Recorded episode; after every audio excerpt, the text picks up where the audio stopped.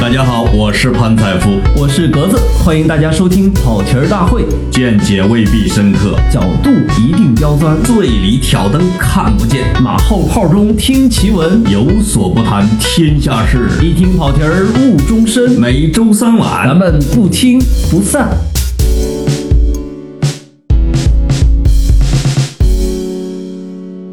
跑题大会的听众朋友们，大家好，我是格子。又听见了格子磁性的声音。刚才第一段录的是跑题，大家好，就有一种被你被你扎了小人儿的感觉。对对对对对，没少带针啊，最近。啊，这是不是十一国庆节快到了，心情有点激动啊？呃，你这说的就让听众朋友们知道我们这是录播节目了啊。我们不可能在十一期间给大家来一个，哎，今天你去哪玩了啊？实际上这一期就是量身定制的。哎哎，我们还非得就冲着十一聊不可了，就为国庆节量身定制一期。这样的话，我们起码国庆节不用再见面了。呃，其实见见面也行。我听说你不是不走了吗？哦不不不不走。这个鉴于我已经十年没有在北京过过国庆节，这次你小潘，我决定在北京留下。你这是游北京了？你这是决定游北京是吗？游北京。那我建议你啊，第一十月一那天，你可以早上。四点起床去看升国旗哦，然后呢，那个去排个队进故宫。这个升国旗一九九七年我已经干了，真的啊。我跟我跟你说，在有有些时候啊，你你讲讲，然后啊，升旗那个，然后呢，你就天天安门广场边上就会有那种一日游，什么长城十三陵啊，一日游啊，五十块钱就来往返了。啊，不是零元游吗？呃，零元也可以，我反正你现在交的钱越少，后面交的钱越多。我宁可挨打，我也不购物，我兜里不装钱。我跟你说，这个别想挣我们濮阳人的钱。哦，对啊，都是你们挣人家。对，那个有时候想想，在一个城市待久了，发现就就属对这个城市的景点不感兴趣，你发现没？对，我我在武汉待了四年啊，然后我这个两年前的时候，终于回去把黄鹤楼给看了一下。是这个升国旗，你说你九七年就看过，那时候你还没有在北京生活呢吧？我没有啊，我那时候大学没毕业呢。对，那你在北京就是到北京呃，这个看升国旗啊。在北京定居之后，你看过吗？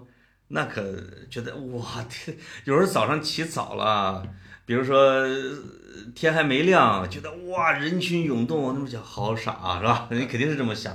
我发现，就是我跟这个老北京人聊的时候，竟然有比例不小的老北京人从来没去过故宫。哦，那是呃，我也是，是吧？我身边的北京人很多时候没有去过故宫。故宫说你为什么没去？他说。那不就是我们家邻居吗？就一大房 子，我去人家家干嘛？对对，哇，这份霸气啊，这份，这个他就会觉得那是他们家万岁爷，他说什么呢？邻居好多 长城也没去，就是除非说外地有什么亲戚朋友过来，非得陪一下了。但是实际上北京人的外地亲戚朋友还不多，没错，只有咱们这种的，那外地亲戚来。得恨不得去八趟 八达岭，军儿，把你手机号给我，我也用用你。这个 三叔来了，四叔来了之类的，对一去就是八达岭，八达岭啊。哎，那个我也是啊，在北京，你看也生活了这这这么多年啊，我从来没有意识爬起来去天安门广场看升国旗。结果去年不十九大报道嘛，啊，我就是我，你要你要报道这件事儿，不是，是我每天早上都得早起去那个。去那个人民大会堂前面排队，对，有一天在那排队的时候，我正在犯困呢，忽然听到了国歌声。你知道，我一听我就，我一我一听我就这个肃立，你知道吗？站起来行注目礼，一看，哟，升国旗。那你们排队进场可够够早的。那是我人生中第一次见天安门广场升国旗。三月份的两会可能得六呃五六点钟吧升旗，对吧？对对。哇，那呃，今年的国庆节准备去哪儿？我还。真没有太多的计划。往年都去哪儿了？别提了。我有一年国庆的时候印象特别深啊。嗯。我那个因为上海大师赛在那个上海。哦。然后那年的我就想，我这喜欢费德勒十年了，没见过他。对。我去见他一下。那是工作第一年啊。对。我那时候觉得费德勒年岁数够大，快退役了。是。我没想到这么多年他还没退役。啊，对对对。然后结果呢就。赶在十月七号、八号的时候，我终于赶到了上海啊！那是一个国庆记忆。我还以为你跑瑞士去了，你 十十月七号、八号上上海大师赛，上海大师赛。结果呢，人家说你一定要早早的在那等着，一一开门就往里冲，因为费德勒的训练场是最火的，啊，你不容易那个。结果这一开门我就往里往里冲，我那我那时候比现在年轻啊，对，我那爆发力很强。我哦，跑着跑着发现我是从人们的胳膊肘底下钻过去的，不是我跑着跑着发现我是第一名，结果呢，特别像周星驰电影儿，跑跑跑跑跑，嗯，结果出现了一个很尴尬的事情，就我不知道他在哪个训练场，然后然后我就开始放慢速度等后面的几这个人往往前往哪儿跑是吧？结果最后我还是在第一排啊，啊。在第一排，然后那个费德勒来了，嗯。也很 nice 啊，对。那个就开始给大家签名，签名我这哦，我才意识到我没带东西签名呢。费德勒，我的胸是吧？牵我的胸口上，我那时候 iPad 还很流行，我灵机一动，拿出 iPad，啊，然后我就冲他大喊一声，我说我喜欢你十年了。哎呦，哎，这英文怎么讲？呃，我说我就说我说 Roger，哎我 Roger 呃就 Roger Federer 啊嘛，啊，哦呃 I like I've been 呃就那句话叫什么来着？我我当时喊声音特别大，I've liked you for like more than ten years，然后就这么一句话，嗯，然后然后他他竟然停下来看着我，哦，然后把我 iPad 拿过去，他因为他一般他签名太多，所以他就一笔勾一下嘛，对，特别认真的签了 Roger Federer。哇，我第二天我就去上海找了个电脑城，把那 iPad 给塑了个膜。其实喜欢费德勒超过十年的，这全球怎么也有十个亿吧？呃，我可能没那么多，嗯网网球的爱好者的群体还是比较小的。好多人就问我说你是多少年的枪迷？我一般都二十一年吧。啊、嗯温格多久你就有多久。图有真相，对对对对对。嗯是，哦，温格二十二年，嗯，我比他晚一年，晚一年哈。不敢僭越嘛。那也就是说，印象最深的就是这个，呃，不不，印象很深的还有一个，还有一个，那年呢，我是跟我姐，跟我姐说啊，我说这个咱咱们带着孩子们，我我这个现在也算是这个小有见识了，啊，带你们苏杭转一转。然后，结果这个苏杭转一转十一，你知道吗？哦呃，，你你能想象吗？从从从从哪儿出发啊？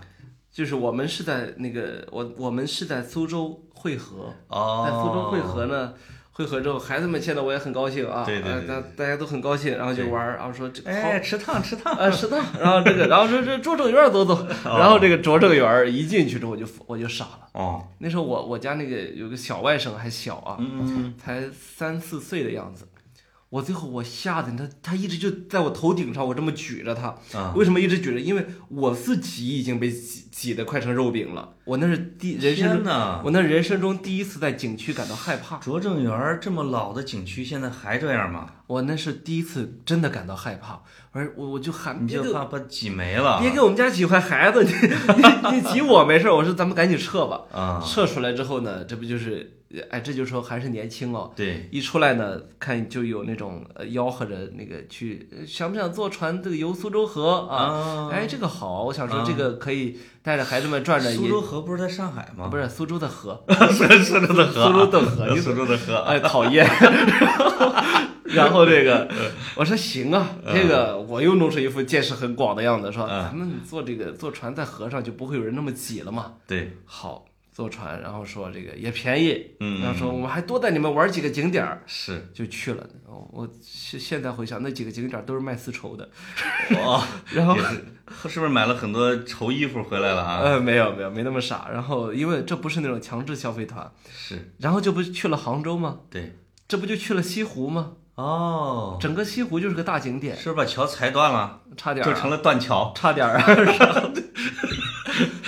孩子们受不了了，那真受不了了。受不了之后怎么办呢？说，哎，这上面，哎，你看有小松鼠，那个那个树上真有小松鼠。啊，哎呦，就跟孩子追着小松鼠一路围围着西湖走啊，这才把孩子给哄哄哄着哈哎呀，哄着，那不容易。我后来说，十一啊，谁爱去热门景点谁去，我是不去了。嗯，谁去谁傻。嗯，这个我们从新闻上也看到很多十一的，比如把什么九寨沟的接待室给砸了，哎，什么车在高速上两天两夜不动换了这之类的。我有过这种极限体验，就是是是在高速上堵住的。不是高速上堵，但是比如说啊，这有有有几个，一个是有一年去山西。就是因为我刚才你你说你在杭州和苏州堵，这我觉得哎这还是平地儿对吧？哎，最怕的是那种山地堵。我被堵在了是有俩地儿，一个是壶口瀑布，一个是悬空寺。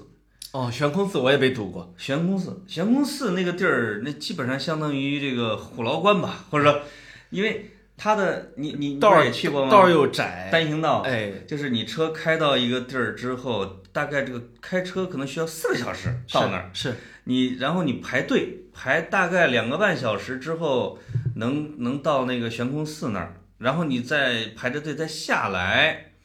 我们花了四个小时到了地方以后，又排了两个小时，然后决定回转头走了，又花了又花了两三个小时走了，就是我不去了，行不行啊？你知道，我也是这个这个悬空寺啊，我嗯到了寺脚底下，我一看这上面的人嘛，因为我、嗯我也跟你一样，这四个小时到这儿了啊，对，我就说我不去了，我人这一辈子可以不登上悬空寺，是，就是因为它虽然它很牛啊，哎但是很牛，但是你真的这个景区的规划让人有点太可怕了。是是是，嗯，尤其是一些老的这种景点，它，呃，我有类似经历的，比如说什么黄果树瀑布了哎啊，就这这，当然八达岭也是，八达岭你你光入那口儿就得两个小时，所以我那还不是国庆节。所以我强烈的给大家安利，就现在好像也已经火的不行了。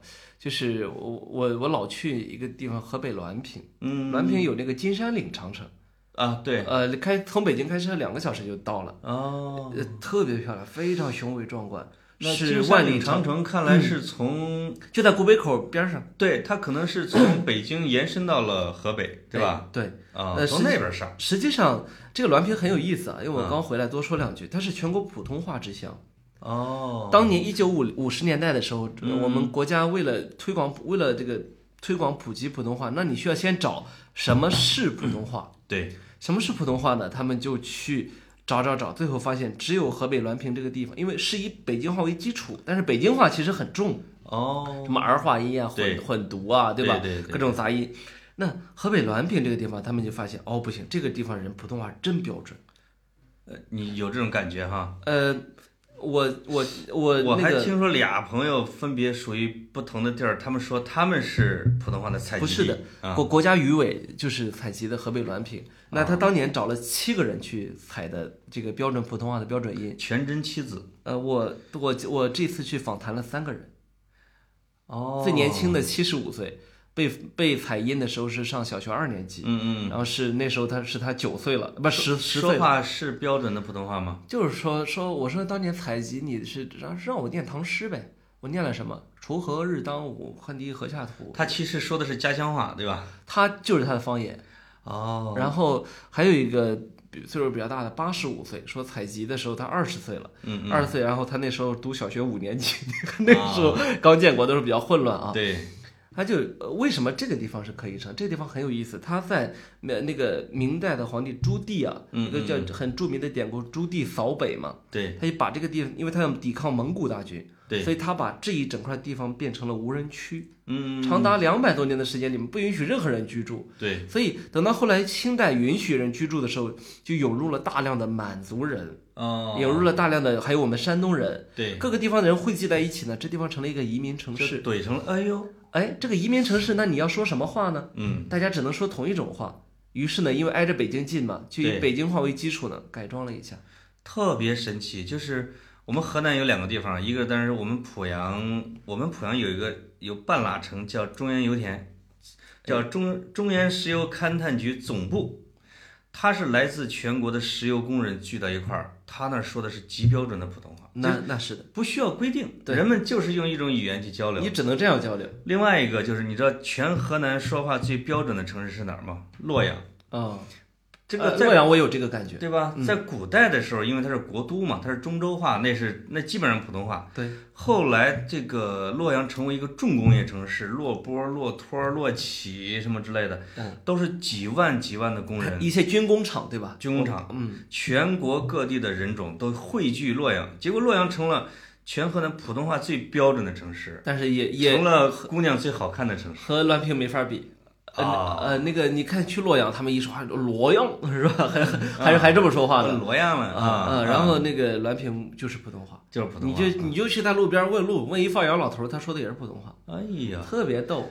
嗯，那个我说的另外的呢，就是我有个承德的朋友，他说他非说他们承德是最标准的滦平就是承德下面的县，哦，一回事儿啊。呃，不是一回事儿。承德其他地方的，在滦平人看来，呃，舌头太硬，你这是这个滦平是正宗的，呃，相对还是比较正宗的。正宗的哈，嗯确实承德话比北京话更接近普通话。嗯，呃，是滦平话，对因为承德太大，它有丰宁围场什么这些，就是古代皇帝狩猎的地方。是木兰秋险就在承德北部嘛，对所以它它它它疆域过大，所以你不能说整个承德都是普通话，对对，但是滦平的的确确是普通话。是刚才咱们说的这个，呃，悬空寺，哎对吧？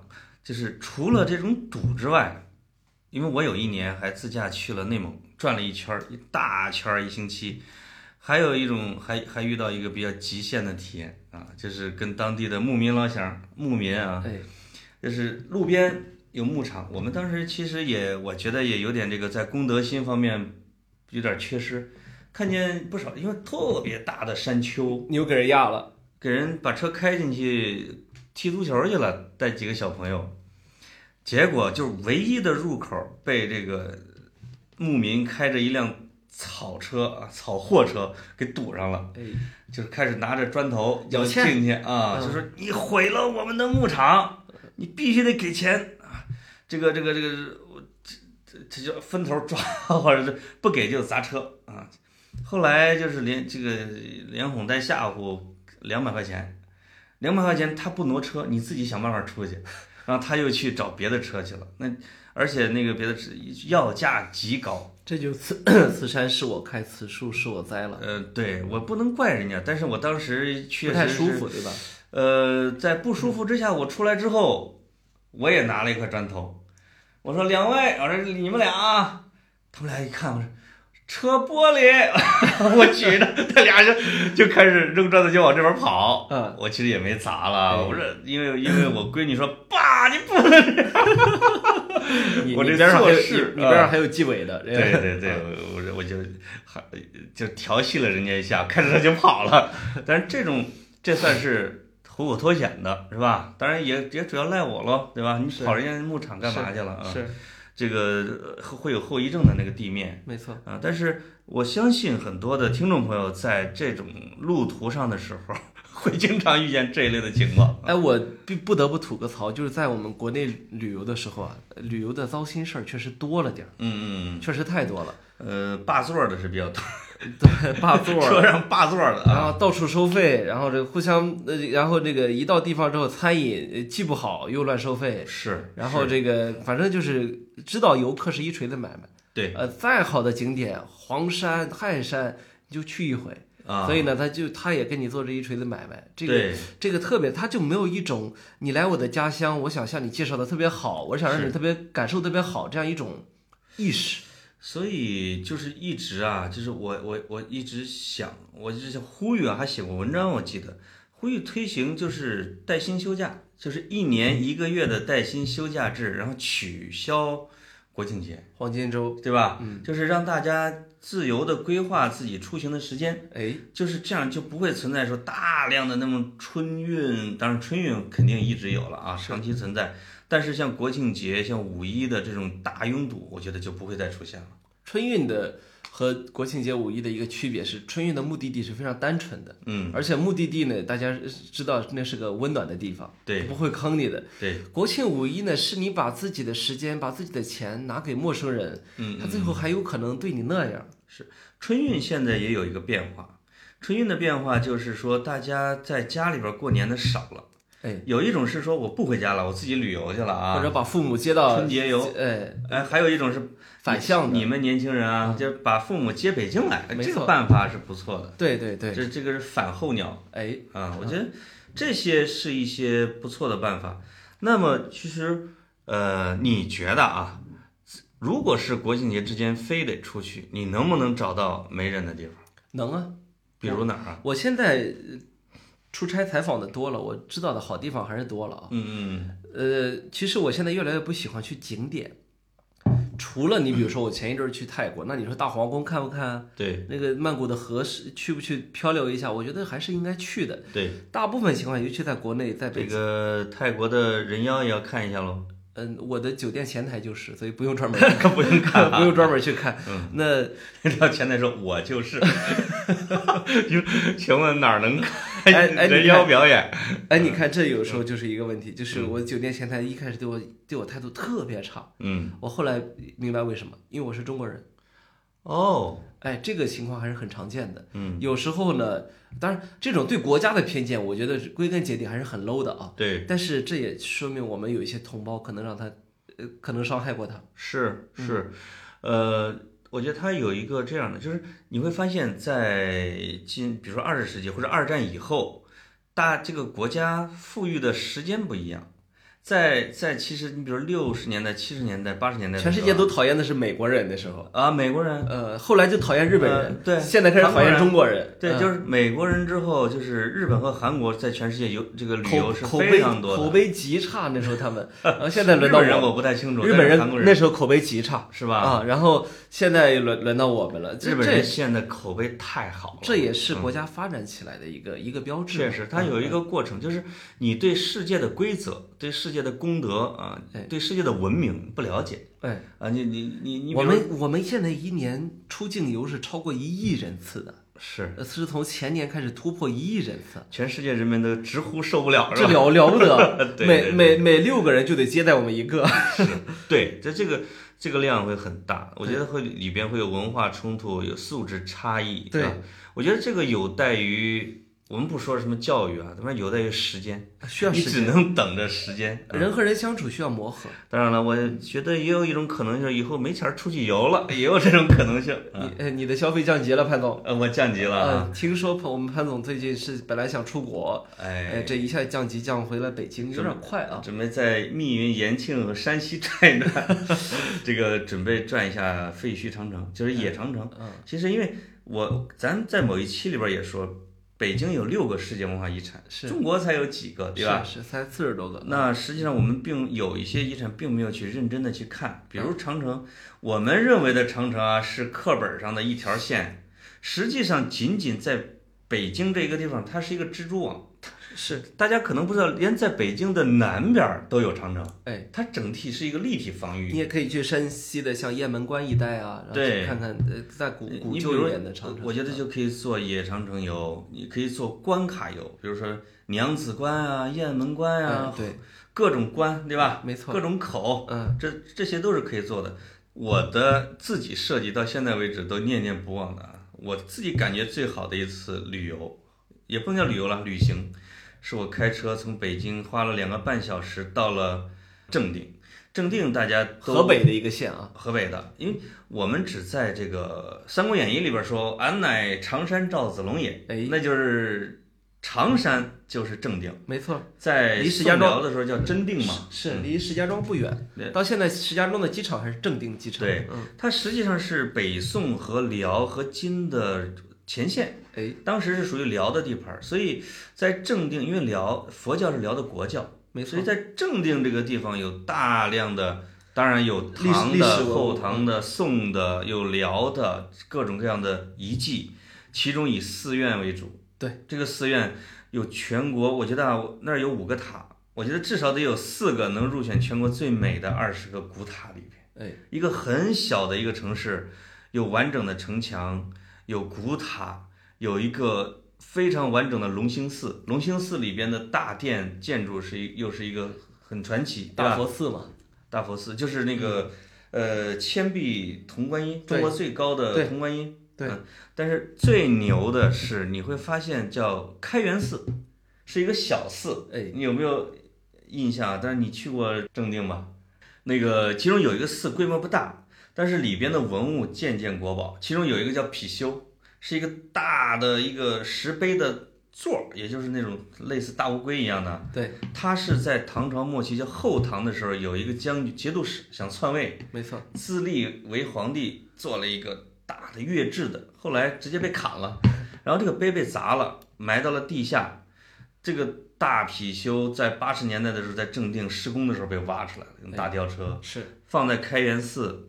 另外，它有一个钟楼，是目前发现的中国唯一的唐代钟楼的遗址，是林徽因和梁思成发现的。梁思成还记载，就是两个人发现了这个唐代的钟楼的时候，两个人抱头痛哭。是啊，那这个你就会发现，在石家庄啊，宇宙中心石家庄北边一个小小的正定，我一个人在那儿整整两天，用步行从这个寺到那个寺，这个塔下待一会儿。而且你去这个塔，这个塔就是一个寺，这个寺里边就我一个游客，哎，尤其是在即使我后来在五一的时候又去一个一个这样的小寺，不会超过十个游客是是啊，所以就是人少，这个景物又有价值啊，又美观。同时又不会有人跟你抢资源，你不用把孩子举到肩膀上，怕他丢了。是，这是我能想到的，在节假日里边啊，大家应该去的地方。呃，节假日找到这样的地方太难了。你刚刚说到梁思成先生啊，我那个特地去跑去过去看他那个应县木塔，嗯嗯，山西的应县木塔，对，因为是当年梁思成先生从那个北京出发，一路后来坐牛车，坐那个什么，赶了很久很久的路，终于在一个傍晚到了应县木塔，激动的、哦激动的几乎落泪啊，然后就在那个 塔上就待待了那么一个星期，把塔的主要的一些结构啊什么都画了下来。对，成为它中国建筑史里面非常重要的，因为补齐了一段空白啊。中国最早最大的木塔现在对，然后我呢就非常的，我觉得我我我觉得我我太幸运了，就是我随便梁思成了，没有，我就随便打了一个车，车花了一百多块钱，我就去到了这个应县木塔，然后我看俩小时我就走了，当天就走，我就在想。那当年梁思成先生，哦人家是是人家是付出了多艰辛，对吧？是而我现在就享受着他的研究成果，一来之后，哎呀，好牛逼，好壮观，然后对拍个照是吧？就是，你就你总觉得现在的旅行有点太幸运有。点缺少跋山涉水，像叫万水千山走遍的那种感觉、啊。没错，你就嗯是去看埃及的呃金字塔，你能花多长时间？对，那个你还是空着手离开了木塔，对吧？对，好几年过去了，现在我的车的后备箱还放着一件这个当时应县木塔下边的假文物，当时当时偷来的砖，在木塔的大门口有各种卖说这个古玩意儿的，其中有一个是铁头木柄，这个整个的那个前面尖端是一个像甜瓜一样的，那叫什么？那叫剪还是什么？嗯，就小时候看《尉迟敬德》和秦叔宝这故事看多了，说这个怎这是不是古的？人家说是，多少钱？六百，就六百块钱买了一个假文物，就买了。哎呦啊，潘总，那你这个受过的骗不少啊。呃，也没太多了啊，也没太多。这三三期三期节目两回了，这个放在后备箱里边儿，别的后备箱人家都是放什么棒球，啊我放一剪，啊，到时候真有人劫道儿，你说你说这吓人不吓人？这你你就可以说我是程咬金了，是吧？对对对，不是，我我我还有我我很难忘的一次旅行是，呃，研究生毕业那年，那同学们大家一起组织去了台湾旅游，嗯我也去了。后来真的毕了业，到这个我们单位啊，那入职比较晚，对清华呢赶人赶的比较早，啊，我呢就空出这么一个月的时间，我也不知道该干嘛。就那时候那时候真穷啊，没钱，那那怎么办呢？穷游吧，自己一个人游，从北京出发，一路到了乌鲁木齐。哦，走了个一带一个人的一带一路啊，火车嘛，对，就是坐火车，啊。一路火车、汽车就各种倒，反正经过哪儿就停下来在哪儿，那你还厉厉害，而且都是绿皮车，嗯嗯特特别慢。很有意思的呢，就从平遥开始，我就注意到有一家人，外国人，嗯。那个男的呢很壮啊，光头啊，应该西方人秃了嘛，嗯。然后带着一带着老婆和俩孩子，然后再到了这个西边，又我又去西安、兰州，然后从兰州又去敦煌，从敦煌去乌鲁木齐，一路上见了他们一家人四回，哦，是在相同的景点会碰到，相同的，景点会碰到，但是从来没有约过。嗯嗯终于到后来，我们几个都忍不住 相视大笑是吧？在敦煌的鸣沙山，啊我印象特别深，那个鸣沙山月牙泉嘛，对，说认识一下吧，认识一下。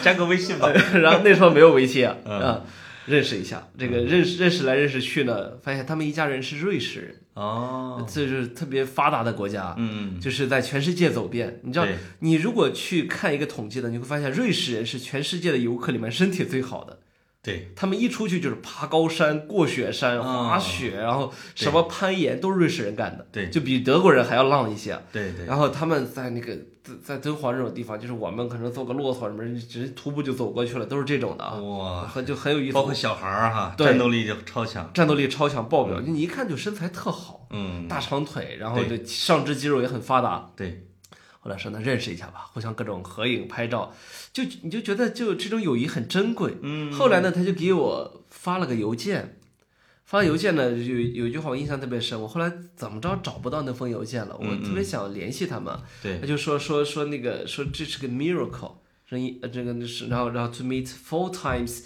in a huge country，啊，然后就说说你如果来瑞士一定要一定要找我，然后说我是一个医生，哦，哦，那我就知道肯定是一个瑞士很很中产的这么一个家庭。对对对，我到现在我经常怀念起这一家人来，然后我想哎，这个就是缘分。如果找得到那封邮件的话，再给他们回一个。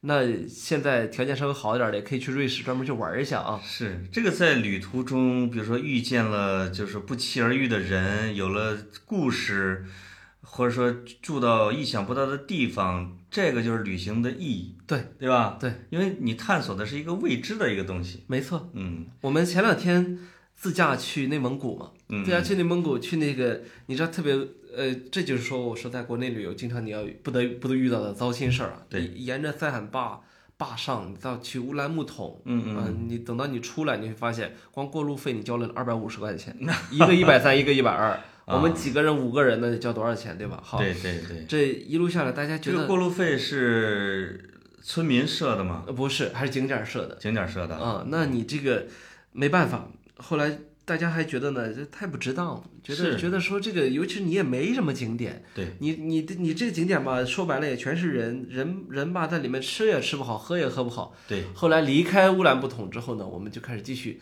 一路开车走，结果就发现呢，这个是很不期然的，在景点外面五五差不多五公里的油菜花海，嗯。然后是一个长卷，啊，根本就不需要买票嘛。走过这个穿过这个长卷的，你会发现下面就是一个大峡谷，然后我们就冲下去，到底下呢就是非景区，到了牧民的这个这个统统治范围，是，在里面抓圈儿圈，抓抓那个蝈蝈，然后这个呃玩儿，然后包括骑牧民的马，什么就是完全不是旅游。所以我觉得就是凡是那些特别著名的景点儿，在十一这种地方你是避开一点。躲着走，嗯，而且要要要根据自己的兴趣，要选择一些个性化的路线，没错对吧？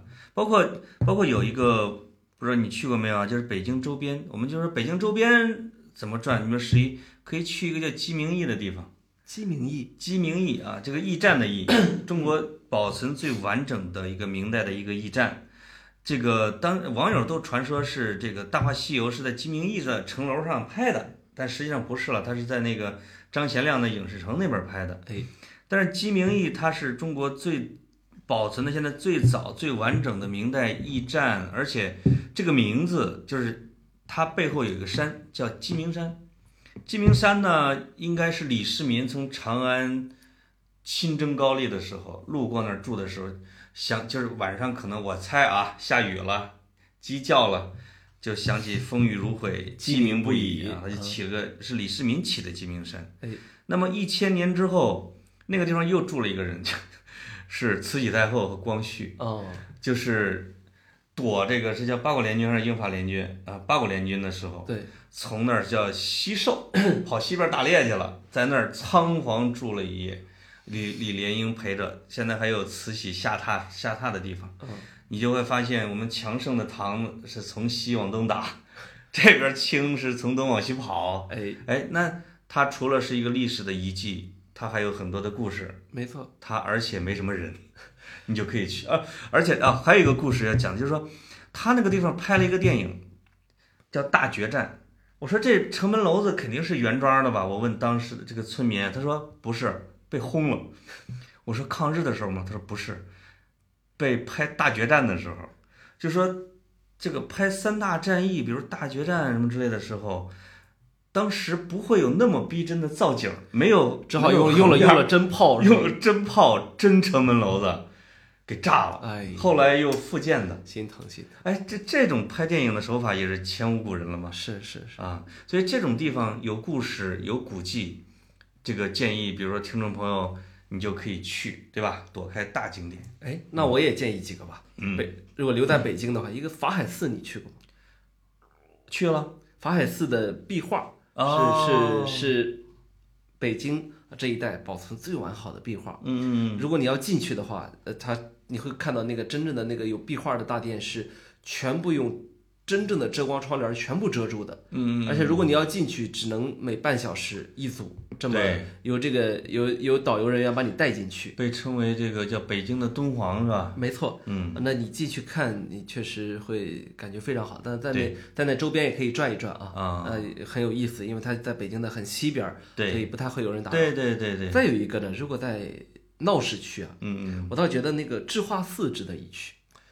智化寺寺就在潘石屹建的那个银河 SOHO 边上，哦，银望京嘛，二环东二哦二二二环东二二环环边啊上那个智化寺。对，我为什么说智化寺值得一去呢？呃，它是太监建的寺，它哦保留了那个叫京音，是一个古音。嗯因为我们中国古音乐是没有怎么保留下来的，对京音呢，这作为非物质文化遗产保留下来。是，京音的传承地就在智化寺，嗯嗯，没有和尚了，但这个最后一代和尚教出来的徒弟都在。哦，他每天下午都会固定的去演奏。还有一个有意思的就在于，因为他是和尚建的，所以他有非常罕见的黑琉璃瓦。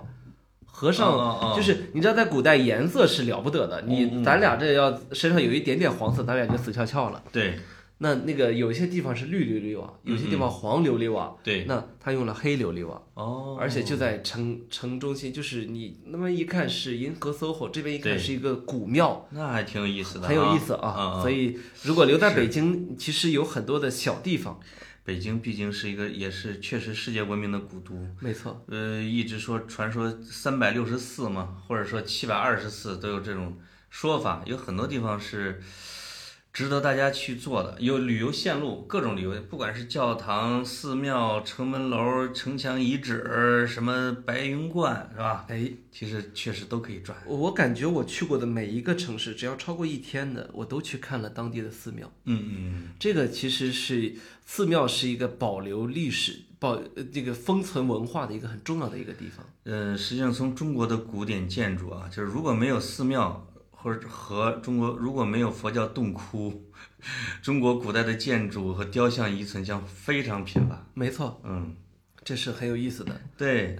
那么在国庆节这个到来的时候，我反正我们俩其实闲扯了很多旅游的事儿，是吧？